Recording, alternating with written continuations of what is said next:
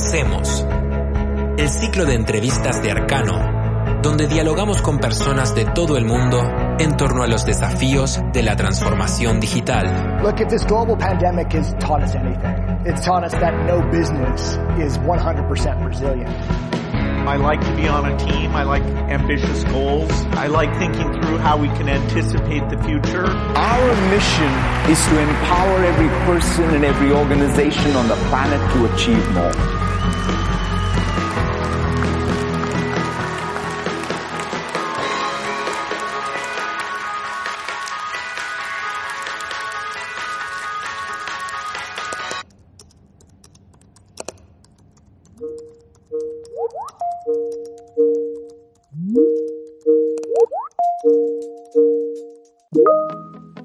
Con la segunda parte de nuestra conversación entre Juan Paulier, quien es parte de nuestro equipo de trabajo, y Mario Sánchez, asesor del directorio de Arcano. Mario nos sigue contando su experiencia profesional y personal en torno a las empresas que ha fundado a lo largo de su carrera. Si pudieras empezar de, de- de nuevo, eh, ¿qué harías igual y qué harías diferente? A grandes rasgos, elegiría los mismos socios. claramente. Este, haría más previsión, o sea, trataría de tener una maqueta del avión que hablábamos hoy antes de arrancar, saber para dónde voy a ir, por qué, Eh, estudiaría más cosas que hoy sé que son importantes para un emprendimiento, si escala, si no escala, si es global, todo eso que, que fue una, una le- lección ah, de vida, porque fue aprendi- aprendido en la vida y quizás ahí toda la parte formativa de hoy es mucho más valiosa para hacer esos check en un, en un proyecto de emprendimiento, creo que es algo que, que haría mejor. Trataría de tener bien claros los objetivos a corto plazo y el foco bien, bien concentrado. El éxito es tener claro qué clavo tengo que clavar y darle martillo hasta que quede al ras.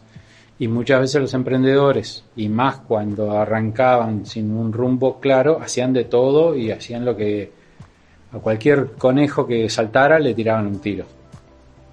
Y eso a veces no es bueno. La importancia del foco, ¿no? Apuntar las energías en tener clara la dirección y después no distraerse, apuntar ahí. Sin duda. Porque distracciones y negocios y opciones salen en el medio un montón.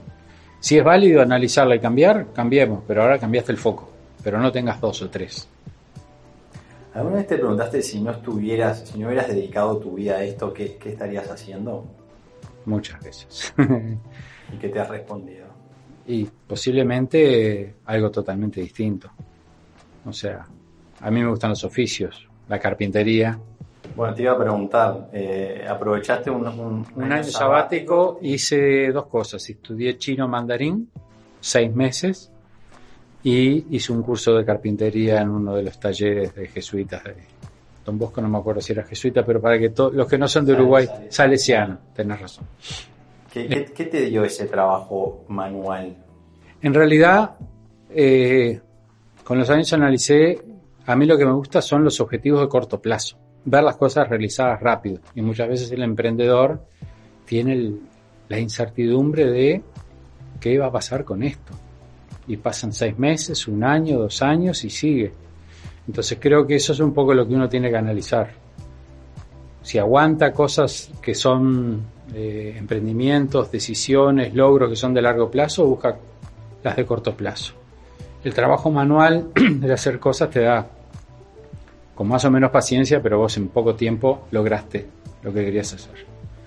Eh, y, claro, todo eso va mucho en la cultura, en tus padres, el famoso deseo familiar de que tenés que ser un profesional, ¿ah?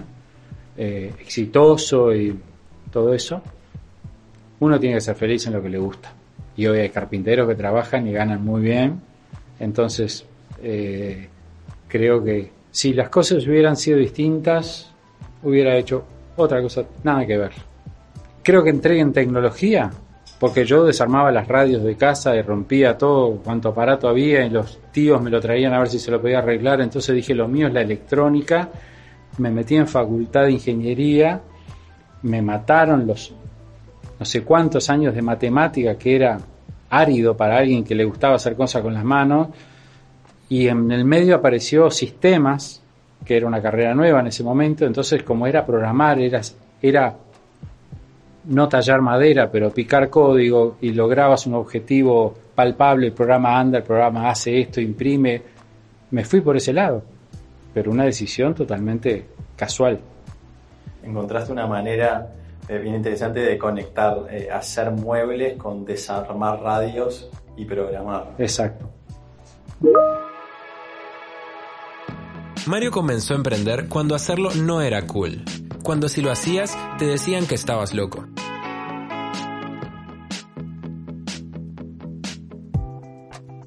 Vamos a hablar de, tecnología un poco ahora. Eh, Mario, ¿cómo, ¿cómo ser creativos, cómo, cómo impulsar la creatividad en un mundo donde cada vez más vamos camino a la automatización de, todo, de, cosas, de procesos, de tareas? Creo que hay que estar informado del... Estar informado y saber lo que hay es fundamental, porque lo que hay te da la la visión de decir, bueno, lo puedo usar para tal cosa. Eh, pensar en uno y pensar en los problemas que tienen los otros, o sea, ver, ver el cliente o el otro y, entender dónde hay una necesidad y pensar fuera de la caja, el clásico pensar fuera de la caja, creo que eso es fundamental. El siempre se hizo así, es la tumba de, de cualquier creativo, de cualquier invento pensar cosas disparatadas. Lo colgamos, lo, planchamos, lo hacemos volar, no sé, y, y, después darte cuenta de que hay tecnología que sirve para eso y lograste algo. Ahí viene el peligro, no te enamores de tu invento, validalo, fíjate que comercialmente es bueno, que a los demás le gustan, bla, bla, bla, y entonces sos creativo y le logras hacer algo. Esa, esa es la manera de, de volver eh, al, humano más relevante en un mundo donde eh, impera el, software, el algoritmo, la inteligencia artificial? Bueno, yo creo que sí, creo que hoy se debe volver a pensar las cosas de una manera humana y eh, pensando en cómo sos feliz, con qué sos feliz, con qué te, vas a hacer un invento o una tecnología o algo, ¿para qué? Eh, para hacer esto más rápido, más fácil, bueno, pero en, finales para tener más tiempo, para no es porque sea cool tener este invento, sino porque me va a dejar mejor hacer las cosas que le gusta a la gente, relacionarse, estar en pareja, tener amigos, disfrutar. Entonces, si lo que tú estás desarrollando sirve para eso, creo que es exitoso y, va a tener un buen fin. Es que, a ver, creo que va en la misma línea. La tecnología no es, no debe ser el, objetivo final, ¿no? Sino es la tecnología al, al servicio de, algo más, ¿no? Está claro que la tecnología ha avanzado, sigue avanzando y seguirá avanzando a un ritmo que no lo hace el, humano, ¿no? El humano, mal que bien, es el mismo de, de, hace, un, de hace un rato, de hace un tiempo largo. Eh, más allá de que tiene la capacidad de adaptarse a esa tecnología que, que evoluciona, pero en algún aspecto, y dicho en, español sencillo, ¿no estamos tirando mucho de la piola? Yo creo que estamos usando mal la tecnología o que el humano que no va tan adelantado con la tecnología se queda en el uso de la tecnología per se y a veces no se da cuenta si eso lo hace feliz o no. Ejemplo, el celular, estamos mirando el celular, estamos arrastrando con el dedo todas las fotos de Instagram. En realidad, instalamos Instagram porque queríamos estar cerca de los amigos, queríamos compartir las fotos, queríamos... Y hoy nos ayuda a saber, bueno, mi amigo que está en Canadá o que está en tal lugar o hizo tal cosa y estoy mucho más cerca y no preciso hablar con él. Pero no me puedo pasar ocho horas mirando la pantalla y no llamar a mi amigo y escuchar su voz y hablar con él y, y dejar el teléfono e ir a hablar con mis hijos o con mis amigos o tomarme una, un café en el, en el boliche de la esquina. Esas cosas humanas nutren mucho más y por más tecnología que le pongamos a cómo servir el café o pedirlo o pagarlo con bitcoins o con lo que fuera, el café se disfruta estando frente al otro y sintiendo el olorcito del café y el ruido de la cuchara cuando lo revolves. Hay quienes dicen que, que la revolución eh, de la que va a traer la, inteligencia artificial va a tener más consecuencias que la revolución agrícola, que la industrial y que la informática combinadas. ¿Vos ves que, que estamos caminando hacia, hacia un mundo así y, y cómo, cómo deberíamos eh, prepararnos para eso? Eh, sí estamos yendo hacia un, a un mundo donde cada vez eh, nos solucionan más las cosas o nos guían más a hacer determinadas cosas. Ah, Porque estamos hablando acá y hablamos de Miami y porque lo nombramos, cuando salimos acá vamos a tener eh, en nuestro Instagram una oferta de pasajes a Miami porque lo nombramos. Entonces, yo creo que vas a tener facilidad al alcance de los dedos de poder hacer lo que quieras, viajar, contactar. Lo que hay que hacer es la retrospección a lo humano.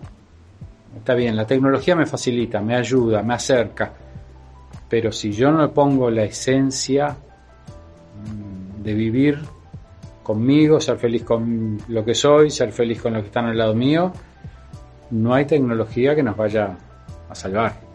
Y esa, esa introspección la tiene que hacer el... Es muy individual, sí, pero ¿te imaginas que debería haber un, un esfuerzo más colectivo a nivel de sociedad? O, o, ya una cuestión de regulación a nivel estatal o, o supraestatal para canalizar todos estos avances de, de, forma de minimizar algunos impactos nocivos en el individuo? Yo creo que las reglamentaciones no sirven porque muchas veces son contraproducentes. Eh, sí creo que una conciencia colectiva es bueno. Eh, es bueno cuando en alguna familia dicen vamos a, la, hacer una cena, dejar los celulares en la cajita. Yo no lo hago en casa, pero lo he visto y es bueno. No lo hago porque tampoco es crítico, ¿ah? pero muchas veces estando en la mesa le, observamos a uno, che, están los tres teléfono tarados mirando tal cosa cuando estamos acá. Entonces creo que esa conciencia colectiva ayuda a tener más presente que, que, hay un, un, un, tubo por el cual te meten y te van guiando para que consumas, utilices y generes divisas para los que armaron el circo. Mario Sánchez piensa que se debe volver a pensar en el humano. Si vas a inventar algo o desarrollar una tecnología, ¿cómo va a beneficiar a la persona para que se dedique a lo importante en la vida? La familia, los amigos y lo que lo hace feliz. Hoy la tecnología, el, algoritmo casi que te, te, condiciona lo que vos ves en tu plataforma de streaming. Eh, seguís a un GPS para saber si tenés que tomar una calle u otra, o la de izquierda a la derecha. Eh, eso ya está avanzando y va a ir avanzando. Eh, ¿Te preocupa que el día de mañana eh, ese, algoritmo tome decisiones más fundamentales en la vida del ser humano? posiblemente las tome y no te des cuenta, eso es lo más preocupante. ¿ah? O sea, te lleve a... No, no, yo estoy tomando esto, pero es por, por todo lo que te fueron dando en cuotas antes. Y, y uno tiene que... A mí me pasó años atrás, de un empleado que un empleado, un postulante a un empleo que llegó tarde porque se había quedado sin batería en el celular y entonces no sabía cómo llegar porque no tenía el Maps.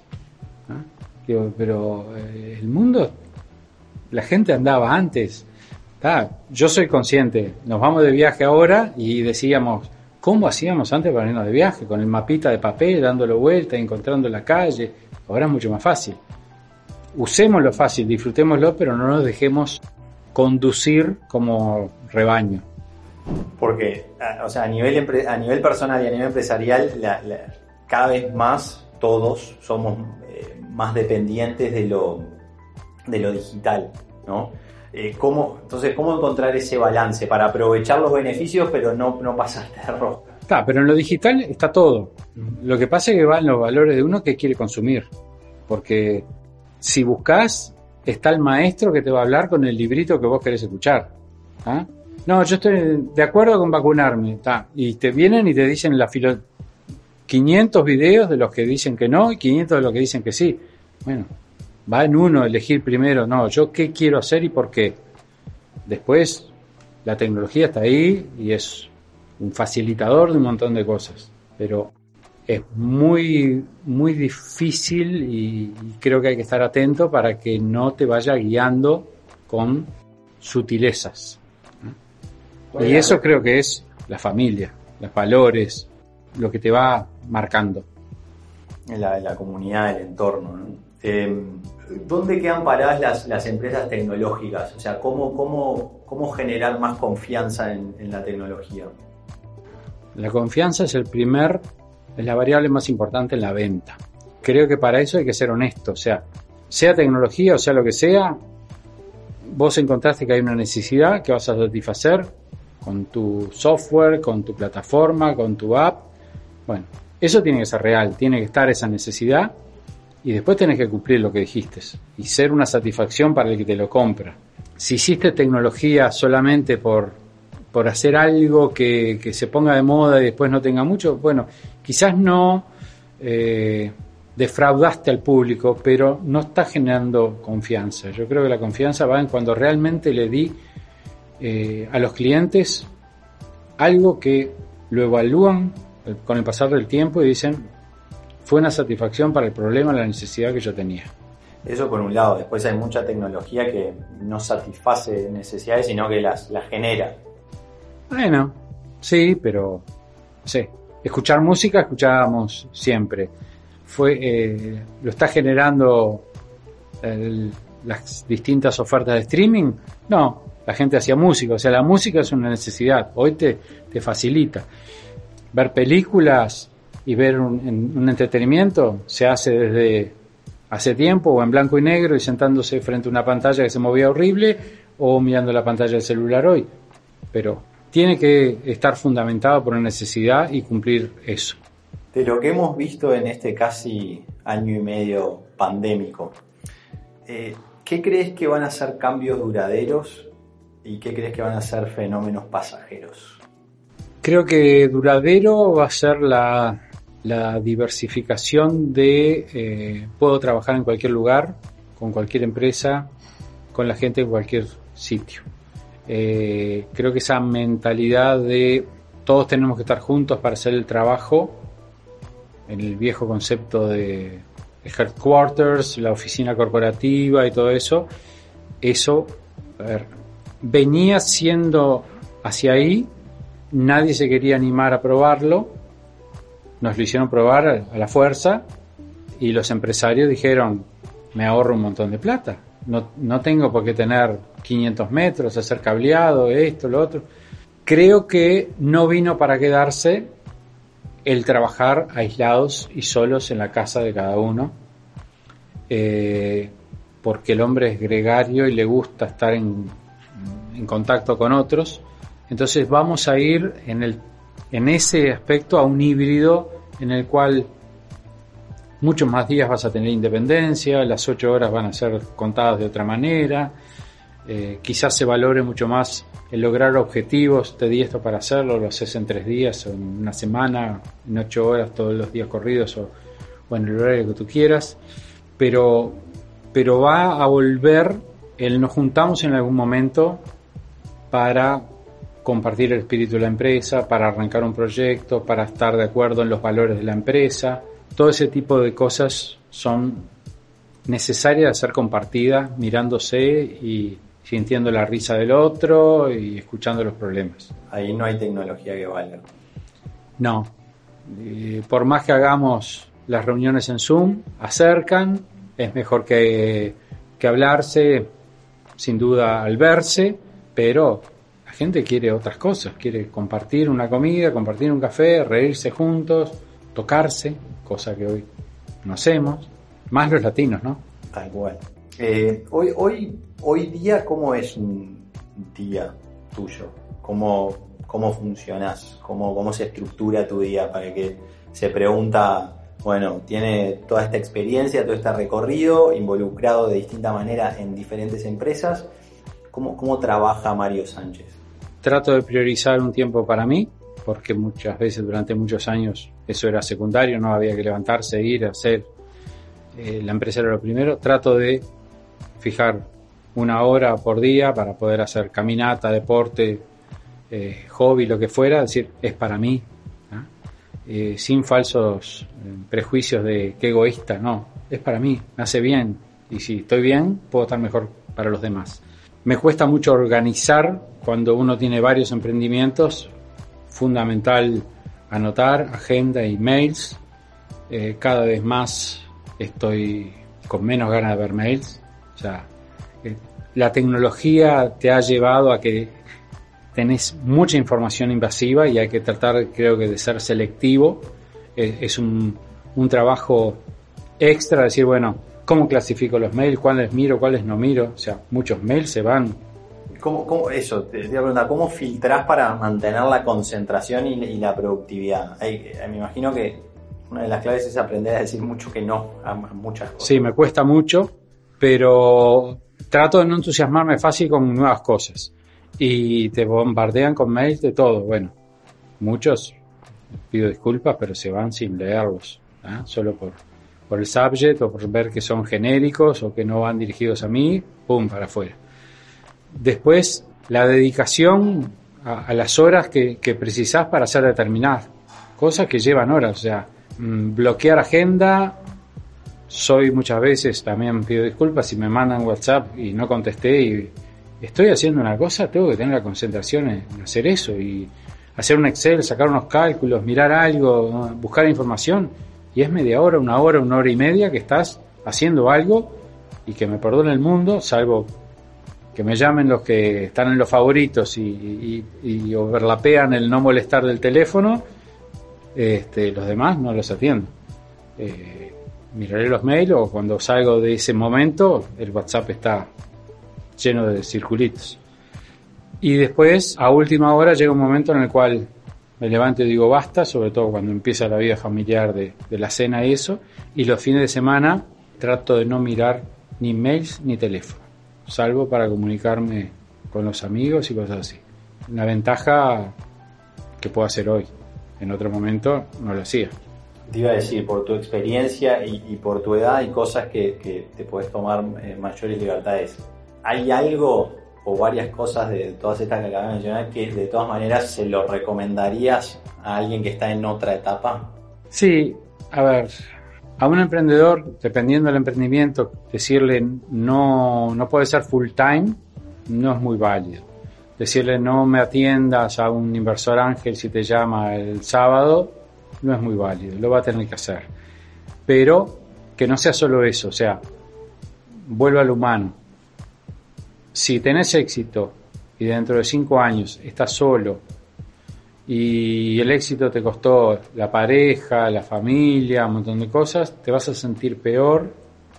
Así que no le, no le dejes de dar importancia y tiempo a las cosas que realmente te hacen feliz en la vida, como los afectos, lo que tenés al lado, tu pareja, tu familia, que van a tener que apoyarte, que van a tener que decir, sacrifico esta hora o este momento o este fin de semana de no verte porque tuviste que hacer una entrega, un proyecto, lo que fuera.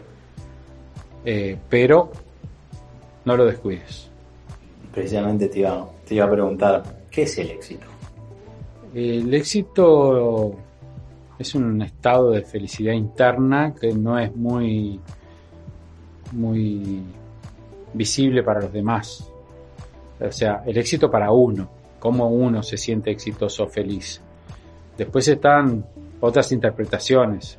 Es exitoso porque tiene tal auto, es exitoso por tal cosa. Eso no, creo que sea eh, exitoso. Es más bien mirar para atrás y sentirse satisfecho con el camino que recorriste. Asumiendo que metiste la pata, asumiendo que hiciste cosas buenas, pero te gustó el camino. Quizás no lo harías exactamente igual, pero el que te tocó lo hiciste con satisfacción. Creo que eso es el éxito, de propio, no lo que valoran como éxito. ¿Y qué importa entonces? Sí.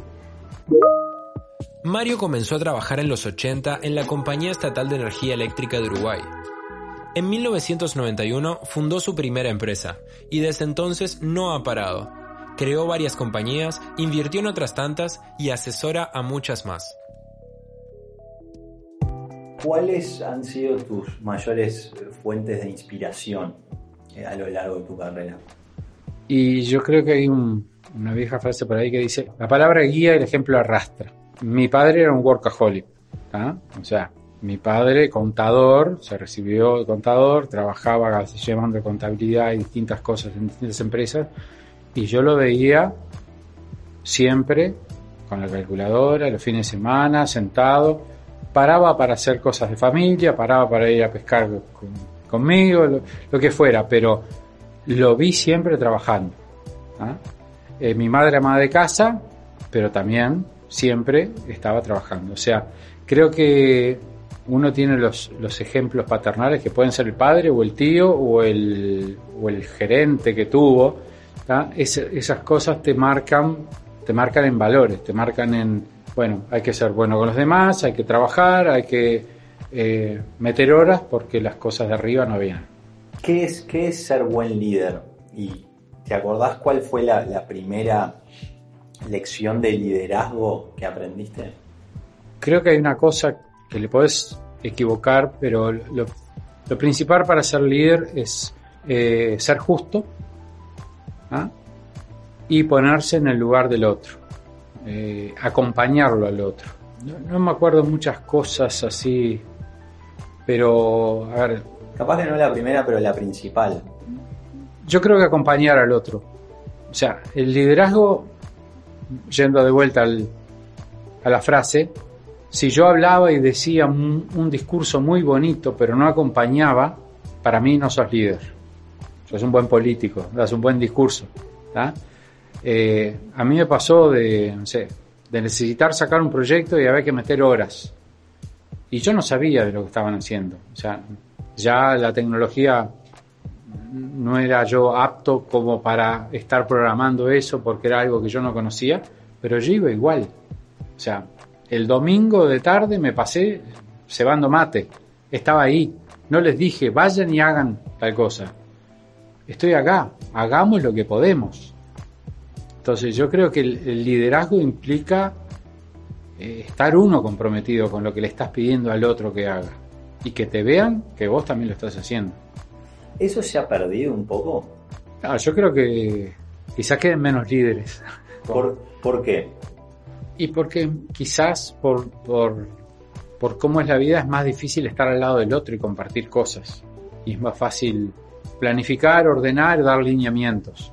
Por más que des lineamientos, de alguna manera tenés que transmitirle a los demás, tenés que preocuparte de transmitirlo. O sea, el líder no es el que dijo hay que hacer esto y los convencí, no. Tienen que, tenés que ser inteligente, demostrarles de que entiendan de que estoy al lado tuyo compartiéndolo. No por, por hacerte publicidad, sino por compartir. El líder que no comparte, mm, no sé cuánto largo plazo tiene. Lo siguen una vez, lo siguen dos veces y después la gente se pone, no, pero él hace otra cosa, distinta a la que me pide a mí. Y ahí te empieza a perder la confianza y, la estima en el líder. Me parece que la, respuesta a, la próxima pregunta la has ido, la dando a lo largo de, la charla, pero empezaste eh, como, como emprendedor en un, en un mundo distinto y te fue bien. Ahora estamos en una nueva era y te sigue yendo bien. Eh, ¿Cuáles para vos han sido las claves para, para mantenerse? Eh, la misma que para arrancar, creo que hay que ser audaz, hay que ser constante, hay que eh, soñar a más, soñar en grande. Si bien uno cuando arranca muchas veces no sabe bien lo que va a hacer o, tiene horizonte limitado, tiene que planificarse, bueno, y logré esto, ¿qué más puedo hacer ahora? El conformismo creo que es el principio del fin. O sea, nosotros le habíamos vendido a muchas empresas de Uruguay, se nos habían acabado casi los clientes, dijimos, bueno, tenemos que ir a Brasil, porque era un mercado que teníamos acceso, porque encontrar... Fuimos a Brasil. Fue durísimo. Ir de Uruguay, un millón de tres y medio de habitantes, a, venderle un donde tres y medio de millones eran los que tenían el, de cuenta correntistas en el banco eh, o en el supermercado, era y, estu y pero fuimos persistentes. Tuvimos dos años visitando Brasil con distintos clientes, con distintas encares, en distintas regiones, en San Pablo, en el interior, hasta que pudimos encontrar el primer cliente. Persistimos y apuntamos a ir a algo que, que varios dijeron, no, es un mercado enorme, no da para atenderlo. Eh, en, en, en, estos, en estas décadas, desde que empezaste la tecnología ha avanzado y, y mucho, y, y obviamente tiene un impacto en la manera en que se hacen que se hacen negocios, ¿no? ¿Cómo, cómo fuiste viviendo esos, esos cambios y cómo fue la adaptación?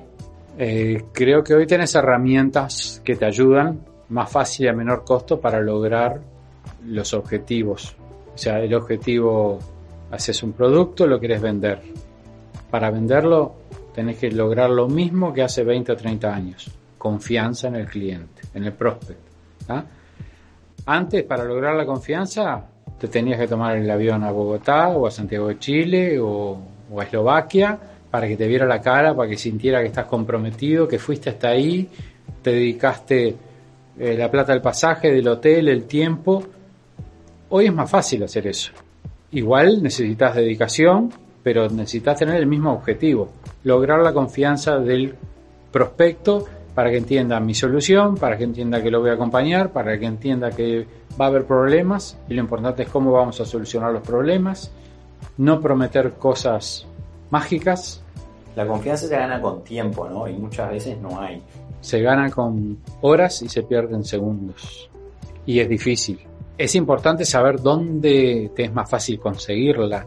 Si uno le va a vender a un banco, a una empresa corporativa, eh, que el gerente que toma la decisión va a poner en riesgo un montón de cosas porque contra toda una empresa chica, uno está poniendo mal sus esfuerzos en algo que posiblemente termine mal.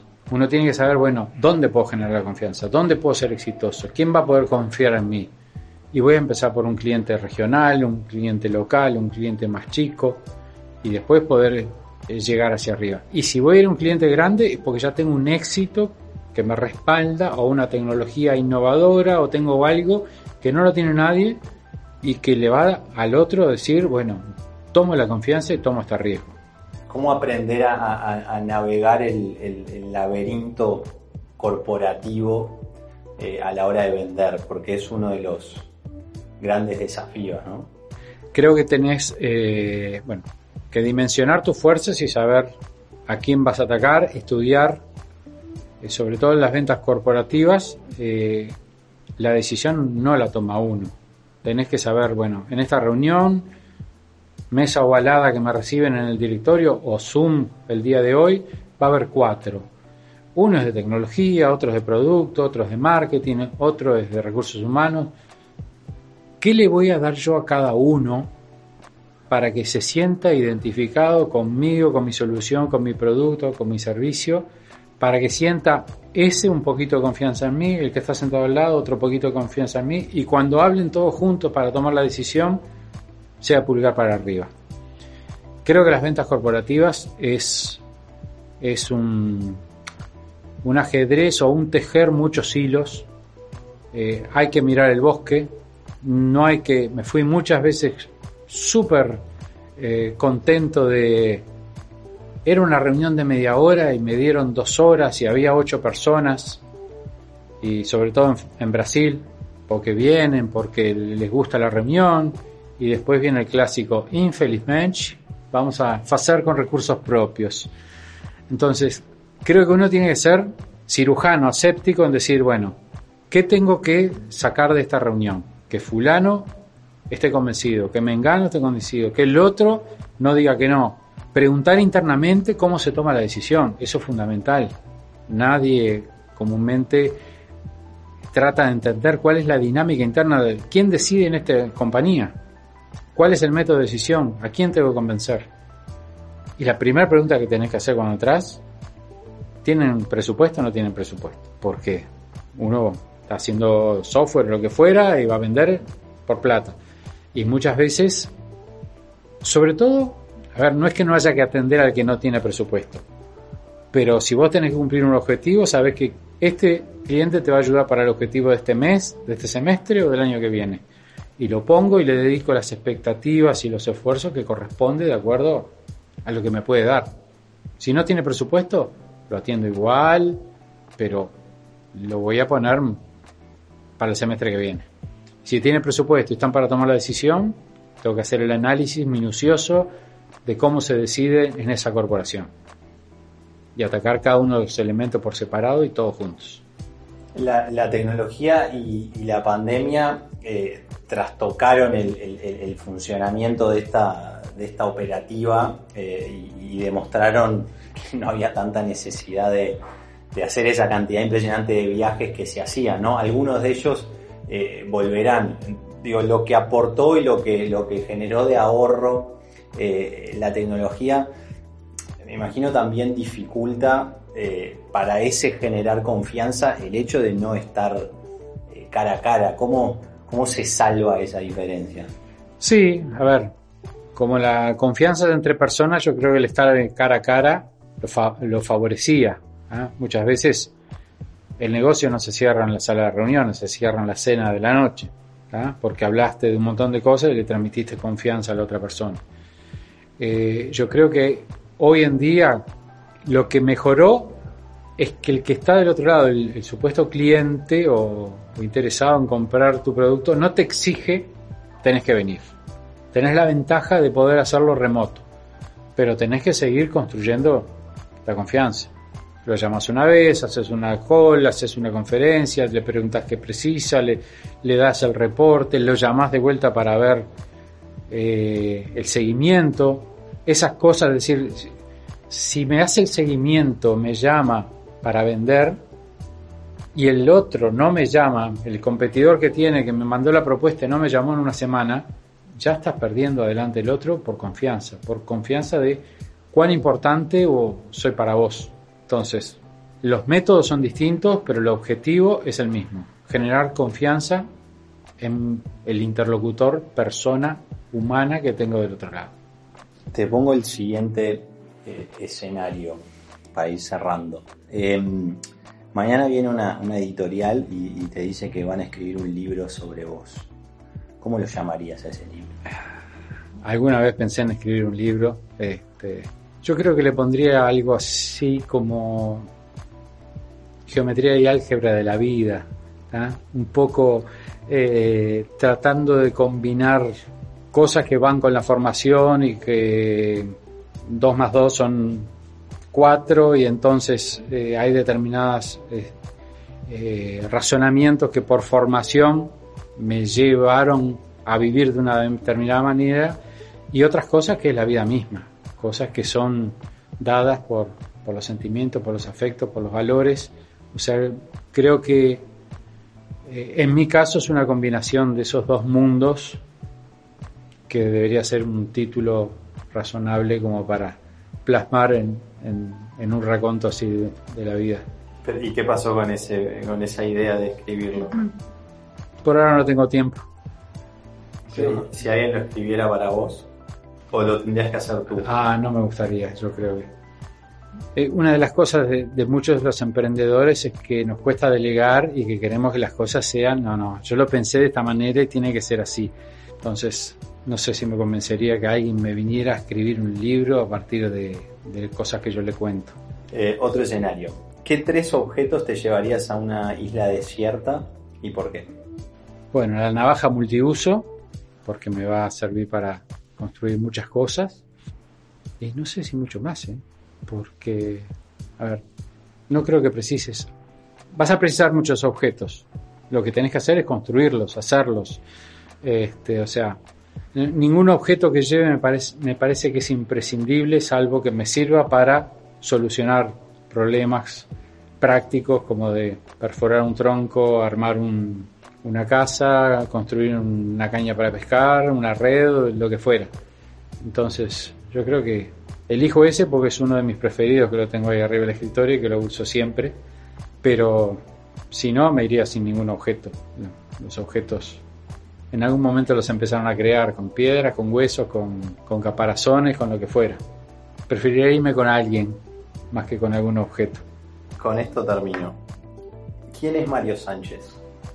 Un emprendedor, padre de cinco hijos, creo que buen amigo de mis amigos, que trata de vivir la vida en, comunicación con los demás y no mucho más. Nada excepcional, hijo de gallegos, de nieto de gallegos, que, esas cosas te marcan en, cómo sos, este, que disfruta de, de tomarse un vino con los amigos, más que de tener un super auto y que te vean pasar por algún lado, que es más importante estar cerca de los hijos y poder transmitirle valores a los hijos y ayudarlos que, otras que otras cosas. Mario Sánchez, un placer y muchas gracias. No, por favor, a ustedes.